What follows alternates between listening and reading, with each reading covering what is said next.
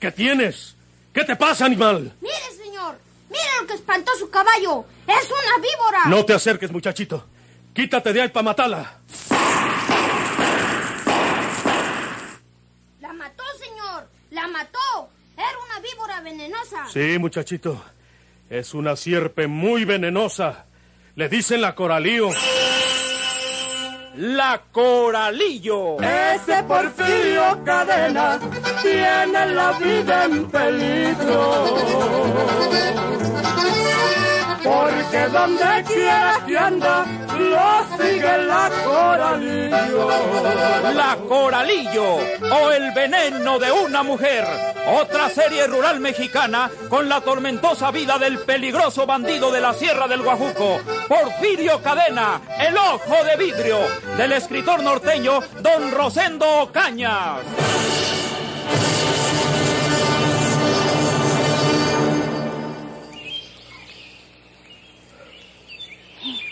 Asesinado Porfirio. Ya sé por qué lo dice usted, Alejandro. Por lo que publicaron los periódicos entonces. Que es que el accidente fue porque una rueda del auto se salió de su eje. Bueno, y si la rueda se salió porque se descompuso sola, ya por eso es un asesinato. El automóvil estaba casi nuevo, Tacha. Si la chaveta de la tuerca se hubiera encontrado rota, se creería en un accidente, pero no apareció por ninguna parte. ¿Y si se quemó de al tiro? ¿A poco la lumbre no puede acabar con una mugre de esas? Bueno, a mí qué me importa que haya sido como haya sido. A usted sí, porque era su padre. El asesino de María Sóstenes no dejó rastro. Pues, se fue huyendo ¿Y solo usted lo vio? y casi ni lo vide. María Sóstenes entreabrió la puerta y el desgraciado le metió el fierro. ¿Cuál fierro? Yo no sé. Lo digo porque ella cayó en un charco de sangre con una puñalada. Yo no pude asomarme para ver para dónde corría, porque tenía que ver a María Sóstenes que estaba boqueando. Es raro que la policía no haya encontrado rastro alguno de ese supuesto asesino. Supuesto. ¿Quiere decir que yo lo inventé? Eh, Repito que solo usted lo vio, Tacha. Oiga, Alejandro, yo siempre lo he respetado porque es usted un joven educado y correcto. Pero no le voy a permitir que me venga a achacar la muerte de Madero. ¿Por qué viene hasta acá a molestarme diciéndome que Porfirio murió asesinado? Y que yo nomás vi del asesino de María Sóstenes. ¿Por qué no va y se lo dice la policía que me dejó en libertad porque era inocente? Tú tienes tu secreto, Tacha. ¿Cuál secreto? El que tú sabes. Y no debes olvidar que existe alguien que también puede divulgar ese secreto. ¿Qué quiere decir? Adivínalo, Tacha. Creo que puedes adivinarlo. Vine a dar una vuelta a la hacienda. No he venido solo a molestarte. Buenas tardes. Dijo, existe alguien que puede divulgar ese secreto. ¿Qué quiere decir divulgar? Se me afigura que es lo mismo que hablar o chismear. Falta que ese tonto de Toño de la Rosa haya aplaude o con este Alejandro.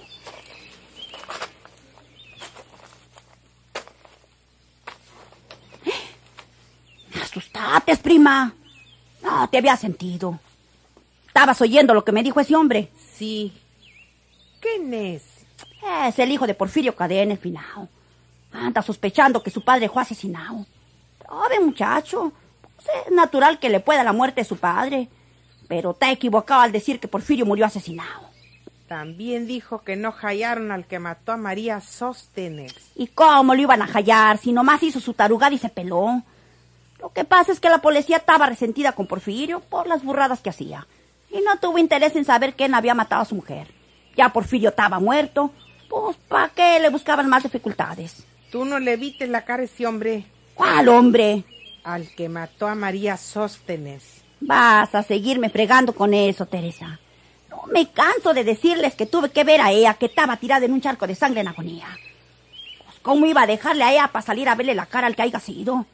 Pues ustedes sí que me han agarrado de su puerquito. Dijo ese señor que hay otra persona que sabe tu secreto. ¿Cuál secreto? Yo no tengo ninguno secretos. Yo sé quién es. Ese otro que sabe tu secreto, Tacha. ¿Cuál otro? ¿Cuál otro? ¿Sabes quién es ese otro? ¿Quién, quién? Dios, Tacha. Porque si tú estás echando mentiras y cometiste alguna falta que no quieres decir, Dios vido lo que pasó y te dará el castigo a su debido tiempo. Teresa. Pues, ¿de qué demonios me estás De acusando? lo que hayas hecho nomás. No más a esto vino ese condenado de Alejandro. Y se me afigura que le chismeó el desgraciado de Toño de la Rosa.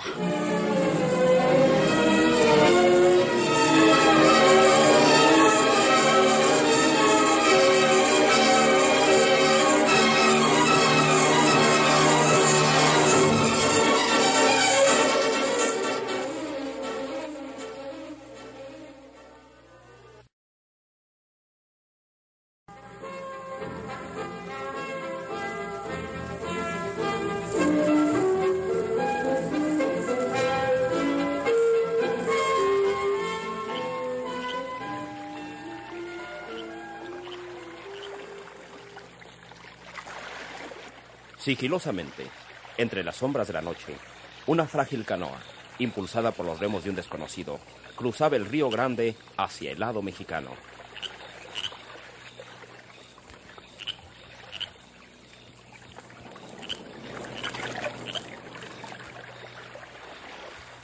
De aquí para adelante es cosa suya, amigo. Aquí lo dejo. Deme el resto que me debe. Aquí lo tiene. Es muy barato, ¿verdad? Uno se expone tanto como usted. Eso me dijo que cobraba, ¿no? Sí. Y usted me dijo que se llamaba Agustín Salas. Pero no se llama así. Yo vi en el periódico de hora que la policía busca a Porfirio Cadena, que tiene un ojo de vidrio. Y usted es, amigo. Está usted equivocado. No me diga que estoy equivocado. Es mejor que me dé 100 pesos más. Porque si yo digo que lo vi cruzar el río, lo buscarán en el otro lado y lo agarran. Usted mató un sheriff. Le digo a usted que está equivocado, hombre. Deme los otros 100 pesos y me callo la boca. Ay, trae más dinero. Suéltelo. ¿Cómo no? ¡Téngalo!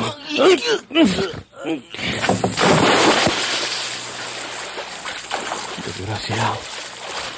De todas maneras, hubiera hablado si lo dejo ir.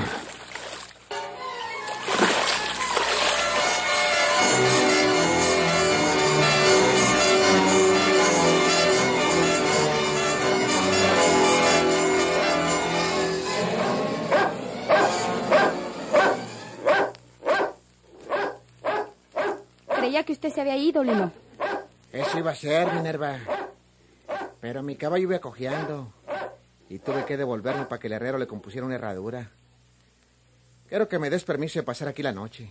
Mañana, muy de mañanita, me voy. Pues, eh, No, si no te pido que me dejes dormir aquí en la casa. Me prestas una cobija y me voy a la troja. está bien. ¿Quiere una taza de café? Si me haces favor. Siéntese.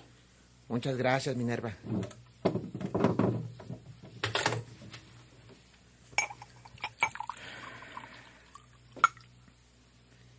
Siquiera me voy con la satisfacción de haber sepultado a mi hermano Marcos. No que el prove de mi hermano Rames quedó por allá arriba. Un día lo traemos, Minerva, y lo enterramos junto con Marcos, ahí mismo. Eso es cosa suya. Es el chamaco de Rames, ¿verdad? Sí, Y de tu hermana Lola. sí. Por lo que me dijiste es el día que sepultamos a Marcos, Minerva. El dueño de este rancho viene siendo ese muchachito, ¿no? Pues sí. Porque él es el heredero de mi hermana. Y de mi hermano Rames. Rames no era el dueño de este rancho.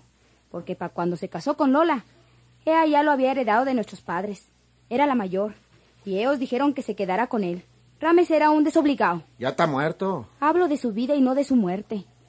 Rames siempre anduvo lejos, paseándose, dándose gusto, y no se acordaba de mi hermana Lola mientras traía dinero. Cuando quedaba molado, cuando no tenía dónde meterse porque lo andaban persiguiendo la policía, por bribón y pistolero, entonces se acordaba de las caras y venía a ver a Lola, con la cola entre las patas. Eh, tiene razón. Ancina era Rames. Oye, Minerva. ¿Y cuándo va a heredar el rancho ese muchachito? Cuando sea grande. El juzgado de letras tiene el asunto.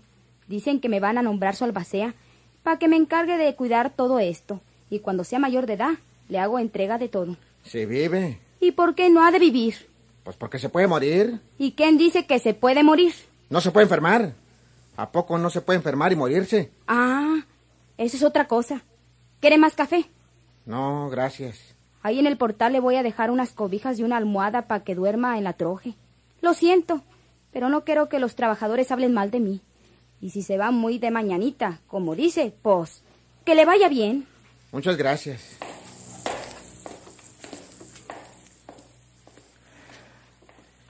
Se cree la dueña de todo, nomás porque cuida ese huerco.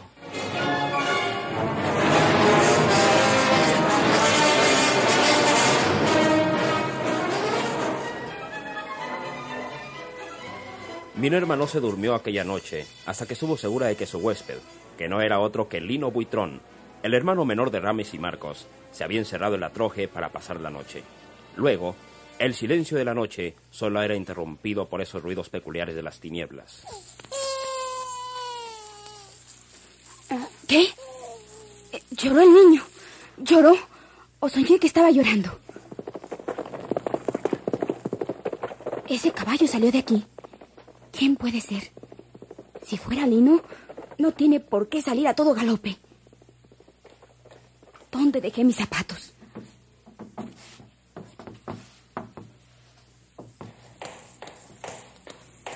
No está el niño en su cama. Se lo robó ese bandido.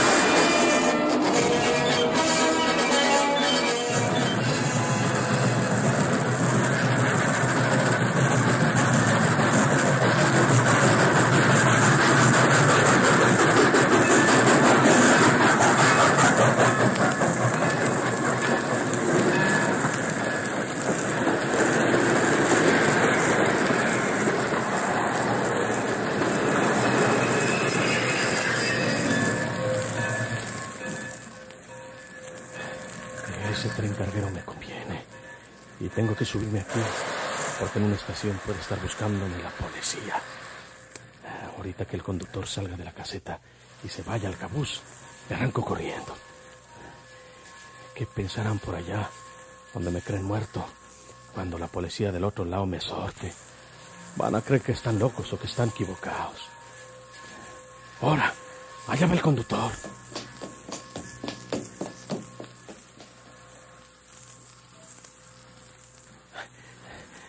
Tengo que ver si puedo acomodarme debajo de uno de estos carros, entre los fierros, como otras veces, porque arriba me descubren y me friegan. Porfirio lo había hecho muchas veces. Meterse entre el varillaje de las ruedas de los carros, de los trenes de carga, y viajar ahí con peligro de que una piedra, o un obstáculo cualquiera, o bien una dormitada inoportuna, le costara la vida. Y así lo hizo en esta ocasión, una de las más peligrosas de su larga carrera criminal.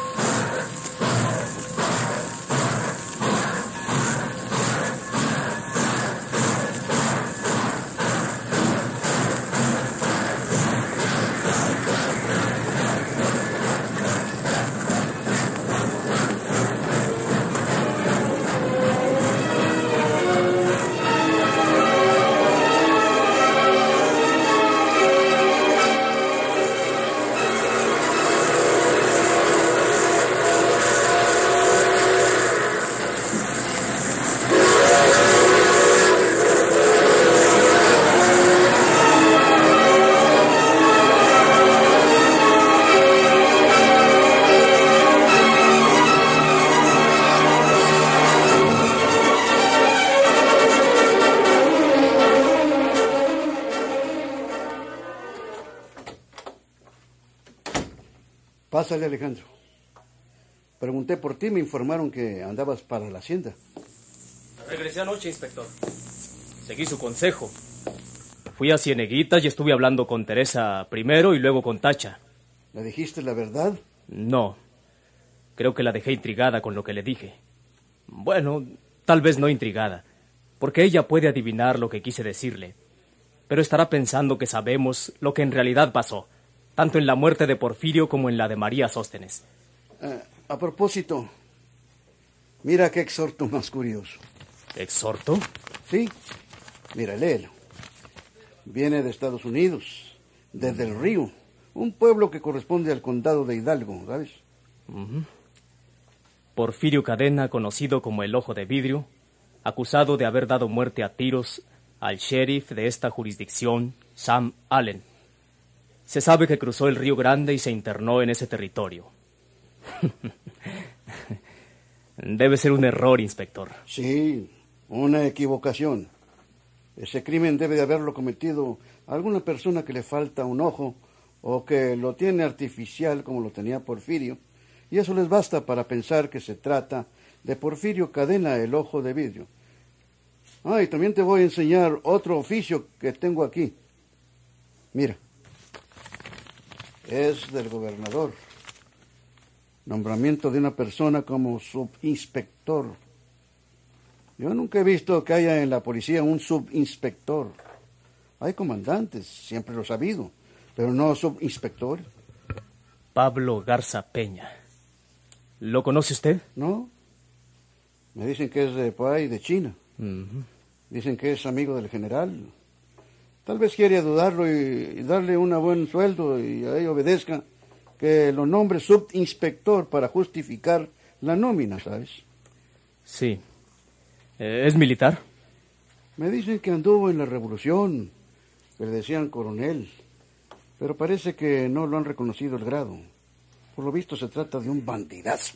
Mm, Pero usted es el jefe. Pues sí, pero cuidado con los amigos y parientes de la primera autoridad. tú. Ah, ¿Usted es amigo del general? Sí, Interrumpo, señores. no, pase usted. ¿Puedo presentarme? Soy Pablo Garza Peña. Mucho gusto. El señor es Alejandro Ruiz. ¿Para servirle? Igualmente. Siéntese, señor Garza Peña. Gracias, amigo. Gracias.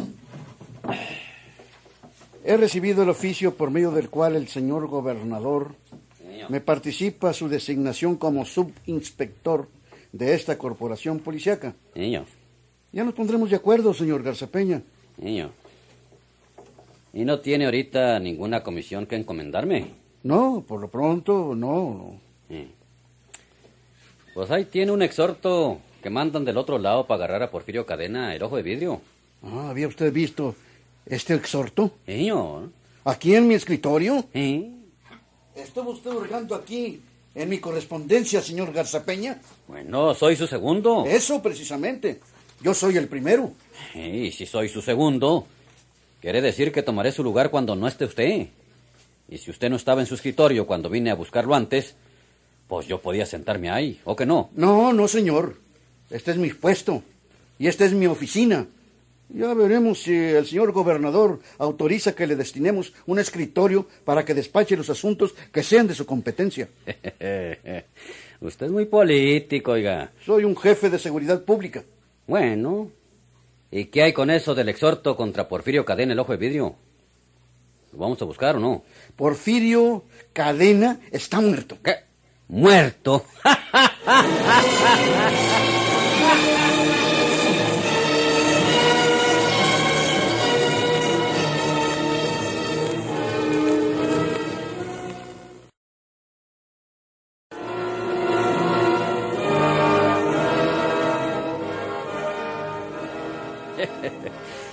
¿No se ha enterado usted bien de ese exhorto, señor inspector? No dice ahí que Porfirio Cadena, el ojo de vidrio, mató a tiros a un sheriff en el otro lado. ¿Dónde ha visto usted que los muertos disparen una pistola? hombre? Usted no está enterado de los hechos. Mm. Usted no está en antecedentes, señor Garzapeña. Porfirio Cadena murió en un accidente automovilístico en la cuesta de Garrapatas hace algunos meses. Está muerto y sepultado. Entonces, ¿por qué lo exhorta, señor? Porque están equivocados. ¿No será usted el equivocado, oiga? No, no, señor. Le digo a usted que Porfirio Cadena murió en esas circunstancias y lo sabe todo mundo. Mire, este amigo que acabo de presentarle, Alejandro Ruiz, Eh. es hijo de él Eh. y se encargó de darle sepultura. Aquí está. Hijo. Hijo de Porfirio Cadena. Sí, señor. Ah, y son ustedes muy amigos, ¿eh? Con razón hacen pasar por muerto a ese bandido. Respete usted la memoria de mi padre. Quítate, muchachito. Es una víbora. Déjame matarla. ¡La mató, señor! ¡La mató! Era una víbora venenosa. Muy venenosa, muchachito. Le dicen la coralío. Vuela, vuela, palomita, y anda a decirle a Porfirio que por donde quiera que anda, lo sigue la coralillo. La Coralillo o el veneno de una mujer. Otra serie rural mexicana con la tormentosa vida del peligroso bandido de la Sierra del Guajuco, Porfirio Cadena, el ojo de vidrio. Sigan escuchando sus emocionantes capítulos por esta estación y a la misma hora. Muchas gracias por su atención.